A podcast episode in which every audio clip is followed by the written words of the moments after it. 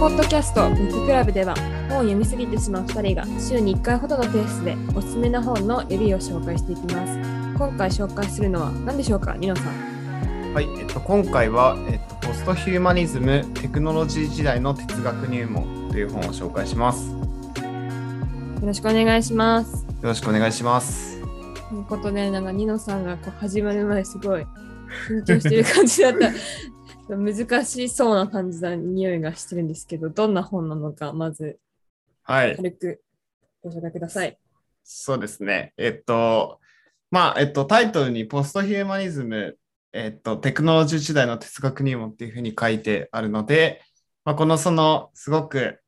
えっと、 tech-driven でいろいろ物事が進んでいく時代において、こう、どう哲学が変化していっているのかっていう、その哲学の最前線を、えっと、語っている本になります。で、えっと、うんもうちもう少しその自分の今主観的なあれを話した、あの、要約話したんですけど、はい。Amazon の要約が少し分かりやすくなっているので、それを読み上げると、えー本書では、自弁的実在論、加速主義、新実在論といった話題の現代哲学を、えー解説しながら、その論点を分かりやすく整理。AI からゲノム編集、機械化による人体改造、そして、えーうん気候危機に資本主義まで、私たちが直面しているテクノロジー時代の具体的な問題を踏まえ、現代、現在起こっている、えー思想の地殻変動を鮮やかに描き出すという本です。書き出されてるわけですね、鮮やかに。じゃあ、そうですね。難しそう。うん自弁的実在論。初めて聞きますよね。はい。勉強不足です。すみません。うん。でもなんか、こう、結構、その、実はこの本本書の中には、えっと、割と有名な議論として上がっている、まあ、あの、なんだっけ、えっと、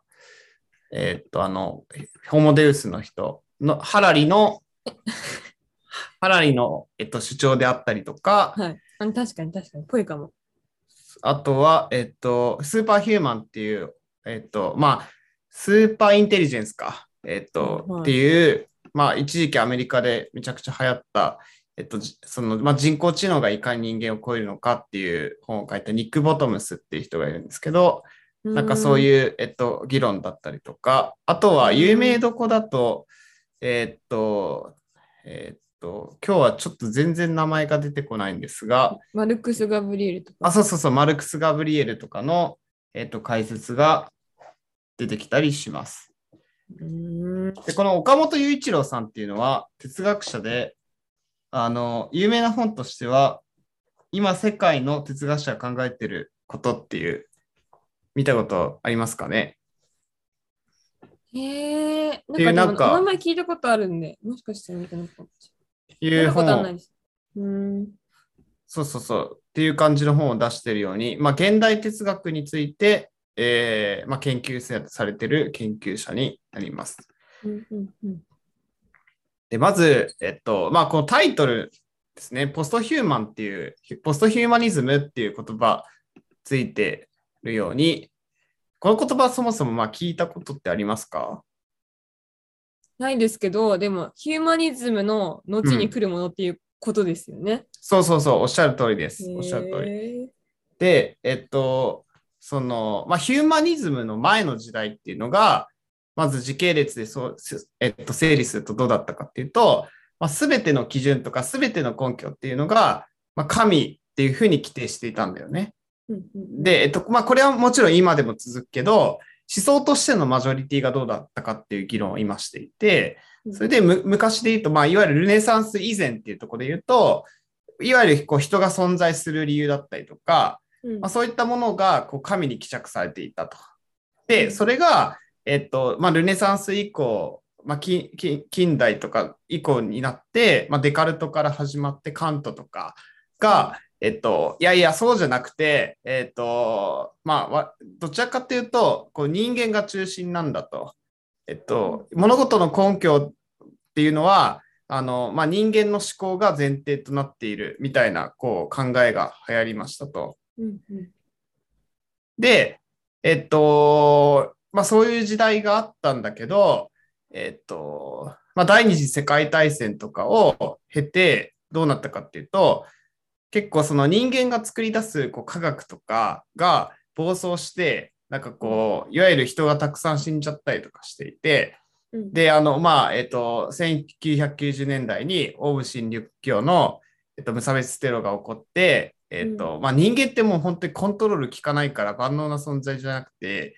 えっと、だから、こう、根拠として、まあ、世界とか存在の根拠として人間ってちょっと脆いんじゃないかみたいな議論がありましたと。で、これがすごくざっくり言うと、ポストモダンっていう時代、うんうん。いわゆるモダンの次、えっと、モダニズムっていうのが、まあ、ヒューマニズムとよく使われる言葉近で、代的な考え方ってことですよね、要はね。そうそうそう。だからポスト近代な考え方で、次どうなるのっていう議論が、実はこの哲学でずっと続いてたんですよね。うん。で、えっと、僕もすごい、その、まあ、えっと、何回か、えどうした？の なんか、すごい敬語だから、すごいかしこまってるなって思って、ちょっとすいません。今日はちょっと真面目な内容なので、すごいかしこまってるんだなってことが伝わってきました、今。現場からは以上です。すいません。どうぞ。はい、ありがとうございます。その、えっと、どこまで話したっけ？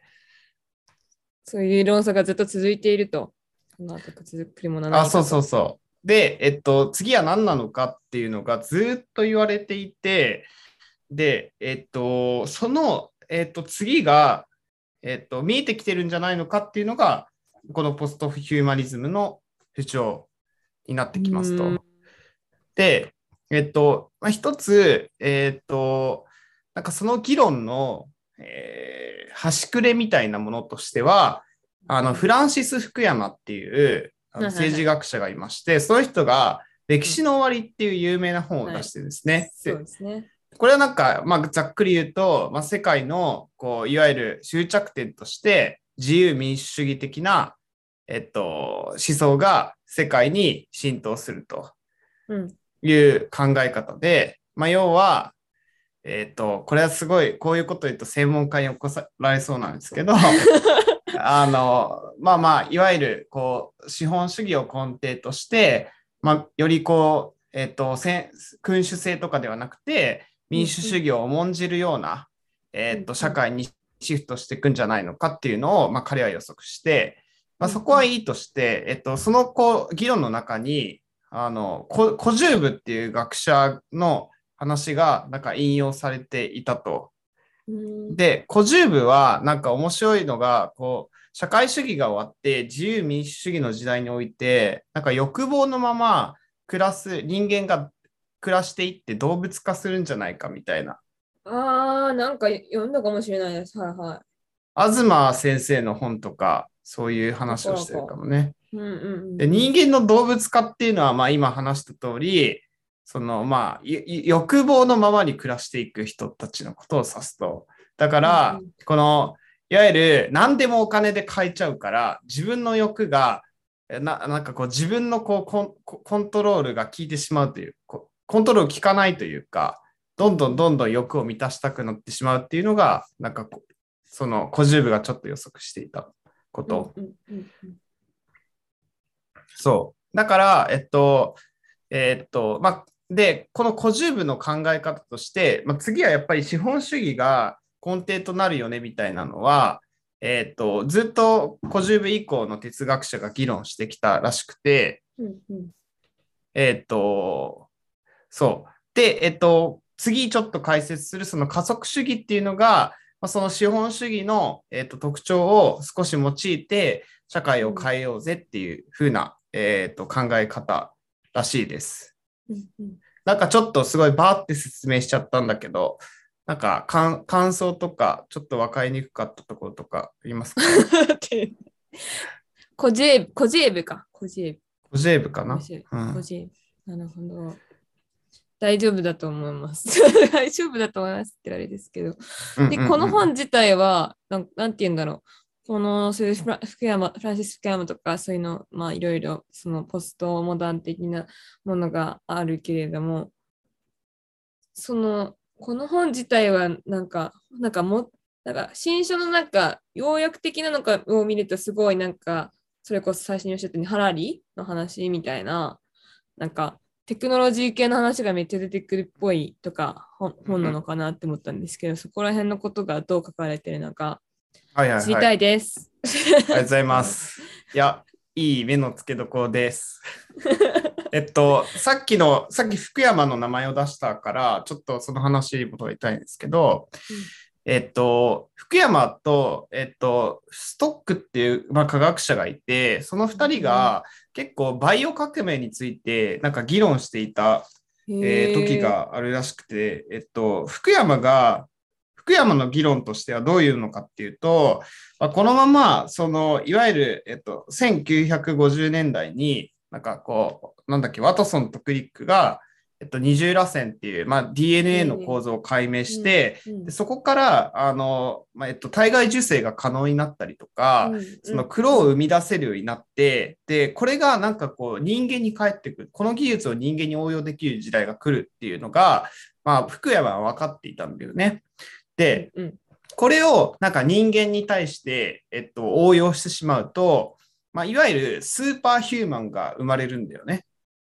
まあ、だから、えっと、いわゆる、えっと、その、まあ、整形もそうなんだけど、えっと、外から人間が人間に手を加えて、えっと、人間の機能とか、えっと、見た目とかを、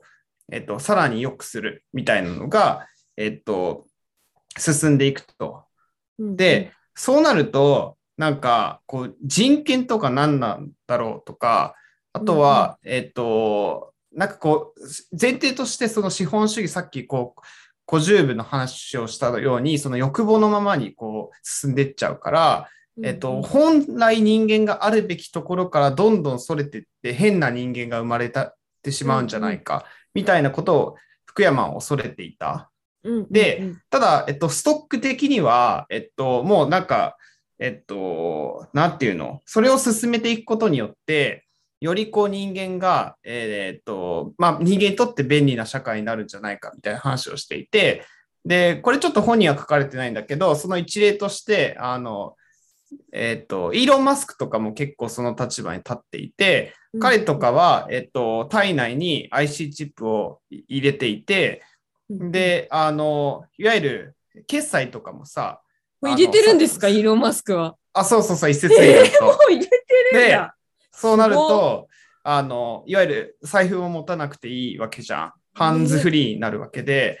はい、で、ただ見方を変えると、Apple Watch もそうで、えっと、うんいわゆる外だけど、えーなんかこう、いわゆる CPU を上につ、その IC をさ、こう腕の上に積んでおくことによって、もう一つの脳っていうのが腕の上にできてるわけだよね。そういう意味では、確かにもうその、なんていうの、方がみたいのは生まれてるかもしれないよね。うんうんうん。うん。へえ、そうちょっとなん。か、やばい議論になってきましたよね。いやいやいやいや。すごいですね。そうなん。ですよ。なん。か、なんか今の話をすごい聞いてて思ったのが、なんか結構 SF に関する本が去年かな、おととしかすごい SF かけるビジネス的な本がめちゃくちゃ出てて、はいはいは。要はいそういうクローンの話とかも、もう20世紀の頭にはもういろんな作家がね、かはなんですかあ新しい新世界でしたっけ？どう忘れしたハクスリーって人のああ、ハクスリーね。もはいはいはいあったりとか、なんかもう SF が先取りしている世界にどんどん我々が近づいていく感じになってるっていうところで、なんかそれをすごい思いました。S、SF 思考とか、そういうはい本がはいはい。あるじゃないですか。はいはいはいして。るんですけど、1年くらい。うんうんうんうんなんなんかそういうのにもなんか通ずるものがある本だなーってなんか思いましうんうんた。いや、ありがとうございます。なんかいい議論の広げ方ができそう。なんで全部敬語なんですか？今日なんで全部敬語？いや、こっからなんかそうそういうスタンスで、敬語の方がちょっとこういう議論が進むなっていうそうなん気づきですね。わがあったんで。かりました。えっと、えっと、今その、なんて言うんだろう。こう、え SF チックな、まあ、いわゆるスーパーヒューマンを生んでいこうみたいな考え方として、すごく重要な考え方、加速主義っていう言葉がありますと。うんで、うんざっくりと説明すると、資本主義のプロセスを際限なく加速させることで、まあ、あらゆる既存の体制とか価値観を転倒させるって言って、まあ、いわゆる、えっと、専門用語を使うとシンギュラリティを起こすっていう立場にいる人たち。うん、で、なんか哲学の中でこれが生まれてるのってめちゃくちゃ面白いなと思いながら、うん、えっと、思っていて、でもちゃんと背景は実はありまして、えっと、うんまあ、哲学のとか、まあ、社会学の一部の分野ってやっぱり資本主義批判とか打倒資本主義とか、まあ、やっぱり権威あるものに対していかに抗っていくのかっていう側面があると思うんだよね。うんうん、で、えっと、で今までずっとそのグローバル企業に対する、まあ、批判みたいなところって結構議論してきた学者がいるんだけど、まあ、どんだけデモしてもやっぱりこう自分たちの状況良くならないよねとか社会って全然転覆できねえよねでできないよな、みたいな話とかって結構あって、もうだったら、もう逆になんかこう、いわゆる言論とか、あの、デモとかじゃなかなか覆せないから、資本主義加速させちゃった方が得なんじゃないかみたいな。逆にね、そうそうそうそう。北風と太陽じゃないけど、なんかこう、アプローチを変えてみるみたいなのが加速主義だと。で、えっと、で、えっと、まあ一応左派加速主義と右派加速主義みたいのがあるらしいんだけど、両両者ともに一応なんか、えっと、そういう資本主義を加速させるっていうスタンスにとっていて、例えば、あの、ベーシックインカムであったりとか、自動化、生産性の向上することによって、えっと、どんどんどんどん確かに人がやるなきゃいけない部分って減ってくるじゃんか。うんうんまあ、そういう意味では、えっと、世の中、えっと、加速主義を進めることによって、え豊かになるんじゃないか、みたいな話とかもあるし、あとは、えっと、ジェンダー加速主義みたいのもあって、これは結構議論を生むから、なんかこう自分の意見としてじゃなくて、一応こう学問としてあるっていう言葉を入れておいた上で説明をすると、えっ、と、やっぱりこう、男性から見た女性と女性から見た男性っていうところは、まあ、ずっとその、いわゆる、えっと、まあ、議論になってるわけだよね。えっと、で、これはどうしてもやっぱり仕方ない部分があって、なぜかっていうと、えっと、男性は女性の体を持っていないし、女性は男性の体を持っていないんだよね。で、だから、えっと、男性からすると、やっぱり出産の苦しみであったりとか、えっと、女性的な体を持つことによる、こう、いわゆる苦しみみたいなものって、どうしても享受できないと。どれだけこう考えたとしても。で、だから、えっと、そのこう壁を乗り越えるために、えっと、このいわゆる加速主義的な考え方で、えっと、いわゆる性転換を気軽にできるようにすれば、もっと理解を進むんじゃないか、みたいな、めちゃくちゃラディカルなことを言ってる人もいて、めちゃくちゃラディカルだよね、これ。まあまあまあ。うん。そうですね。そうそうそうそう。これなんか一部の分野でジェンダー加速主義っていう、えっと、あるらしくて、で、確かにこの加速主義に参画してる人って、割、なんか、ジェンダー研究とかしてる人って割といるらしくて。へえ。そうそうそうそう。みたいな話もあるらしいです。うん。加速主義面白いですね。あんまり、なんか聞いてはいるたけれど、詳しく意味を知りませんでした。うん。ね、やるとこまでやっちゃおうぜみたいなことなんですね、要は。そうそうそうそうそう。いっそのことみたいな。うん。最後、簡単にその自弁的実在論っていうのも一応冒頭に説明したから話すと、えっと、めっちゃざっくりこれも言うと、えっと、いわゆる、その、なんていうの、こう、私たちとが見えてる思考とか存在の、存在と、まあ自分たちの認知レベルでアクセスできる以外のものも存在していますよってことを認める分野なのね。うんだから思考のゆえの帰結から導き出せないものも存在を認めるみたいな考え方で。はいはいはい、で、えっと、これって結構そのエコロジーとか、なんか、えっと、環境保全とかを、えっと、やってる哲学者とかに、が議論として引用されしてて、まあ、こう非人間的なものに対しての共感みたいな文脈で結構使われたりするらしいのね。うんうん、で、えっと、そうそうそうそう。っていう意味で、まあ、ある意味その、えっ、ー、と、まあ、ポストヒューマンというか、その自然ではなくて機械化された人間への共感であったりとか可能性みたいなのも自分たちのこういわゆる認知では導き出せないけどまずやってみてからちょっと判断しようぜっていうのが、ある意味加速主義であり、自弁的実在論を、このなんか社会の変遷に応用した考え方らしいです。らしいです。うん、で、シリコンバレーには、えっと、ピーター・ティールみたいな、そういうのを、えっと、からえ影響を受けて、もうなんかこう、イノベーションを起こしまくって社会変革しようよみたいな人が結構いて、っていうのでう、ん。割とその哲学上がりの人たちが、シリコンバレーのスタートアップでなんか社会変革しようとしてるっていう流れが、まあ、あるらしくて、それもまた面白いなとえ思いました。へえ。でもなんかそそれ、それってなんかあんま日本人にななんか馴染まなそう。うんうんうんうん。アメアメリカっぽいなって、すごい。シリコンバレー的な発想だって言われたら、なんか全て風に落ちるというか、うんうんうんうんちょっとなんか抵抗感ありそうですよね。ほとんどの社会では、なんか、そうやって果たして進んでいいものなのか、人間らしさとは何なのかっていうところに行きますよ。前回のちょうど紹介した本がまさしくリタの話でしたけど、人間らしさみたいな話にもなんか結局つながる気がして、うんなんか、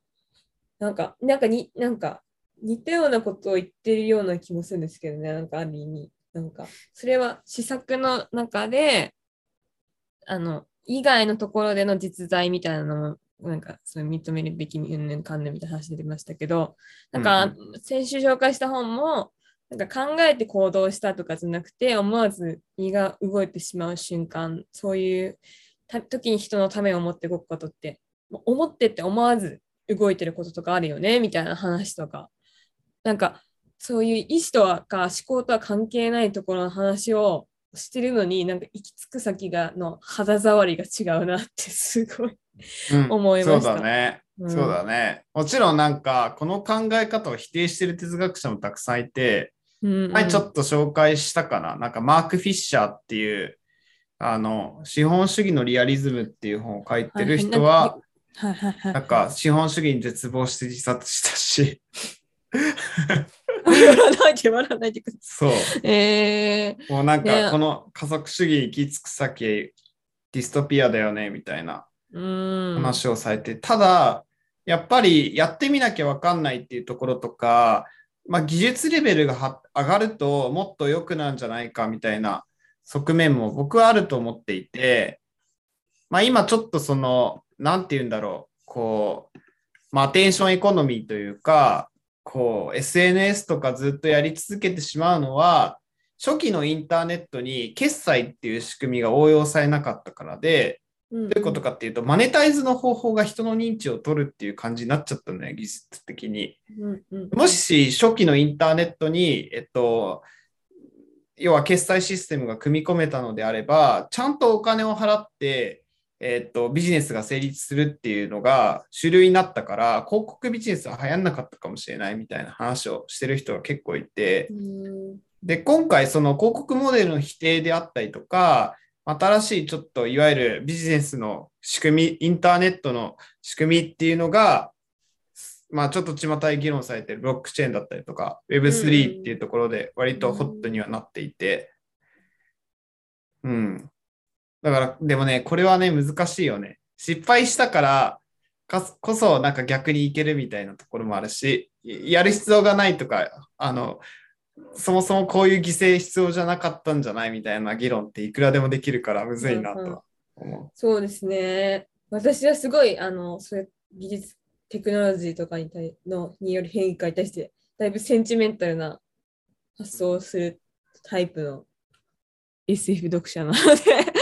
はいはいはい。なんか、ああ、そういう考え方をする人もいるんだっていうところうん、もあるかなっていうのと、なんか似たようなことを言っていても結構違う結論になっていくんだなうんうんうんうん。ちょっと思いました。ちなみにさ、僕はあんまり SF 読んだことないんだけど、はいなんかあの、いわゆるブラックミラー的な感じじゃない、なんかオムニバスとかってあったりするの？なんか要は、なんか、その、ああいうのって基本ディストピアじゃん。はい。なんか、もっとポジティブになんか、こう、ままあ、ドラえもんが一つそうか。へうん。えー、どうなんだろう。ポジティブ。私、ディストピア大好きなんで、ディストピア小説うんうんうんうん。あれですけど、え、でも意外とポップな、あの、なんか SF なのかファンタジーなのかみたいな、あの、やつありますよ。ケン・リュウさんとか、神の動物園そういう感じなんだ。なんか。もうちょっとなんか SF 作家だって言われるけどなんかもっと優しい感じの作風ですよねだから全然いろいろ幅はあると思いますけど多分やっぱり有名になったりだとか一番そうやってあのジャンルで幅を利かせてる作品たちがやっぱりある意味ディストピアでそういう社会にならないのにはどうすればいいかとかあるいはそういう実験に失敗したりとかそういうところからなんか人間の本性とは何なのかみたいなところをあぶり出すみたいな本が多いかもしれないです。アルジャーノンに花花束をとかもまさしく人間はどこまでそういう人を変えるってことに介入していいのかみたいな話だあれめっちゃいい話ですけど、うんそういう話だと思うので SF はそういう傾向もありますよね。うん それをなんか起業家の人たちとかはそういうあそういうシリコンバレー的な発想でいくとそういうストーリーの悲しい展開よりかはこういう技術がこうやって人間が想像できるなら我々もこれいけるんじゃないかっていう発想で使ってるのかもしれない。子供向けの SF とかは結構ね、そのドラえもん含めてね、結構明るい扱い方じゃないですか。そうね。なんですけど感じですかね。すごい時間が白熱してしまった。白熱してしまった気がするんですけど、じゃあ次に読みたい本とか、ニノさんありますか？そうですね。なんか具体的には決まってないんですけど、それこそ本当に、僕あんまり小説を最近ここ数年読んでないので、なんか SF 小説、何らかの SF 小説をちょっと読んでみたいなと思ってますはい。今日話したやつもおすすめですぜひ。ケン、ケンリュウさんでしたっけ？とかもね、はい。です。はい。ということで、そうですね。なんか私もちょっとこの本面白そうだなと。なんかね、現代思想で一回特集されてたんだけど、へえなんか、なかなかむ難しくて全然わからなくて、うんうん、で、ちょうど多分初めてなんじゃないかな、これ。結構追ってるんですけど、加速主義とか、このポストヒューマンとかのなんか、S、わかりやすく説明してるのってなかなかなかったので、すごく哲学の最前線を、まあ、ざっくりと専門家じゃない人が使う上ではすごくいい本なんじゃないかなと思います。わかりました。はい。ありがとうございます。はい。ということで、今回以上でよろしいでしょうか？はい。はい。ということで、今回紹介した本は、ポストヒューマニズム、テクノロジー時代の哲学入門でした。次回もお楽しみに。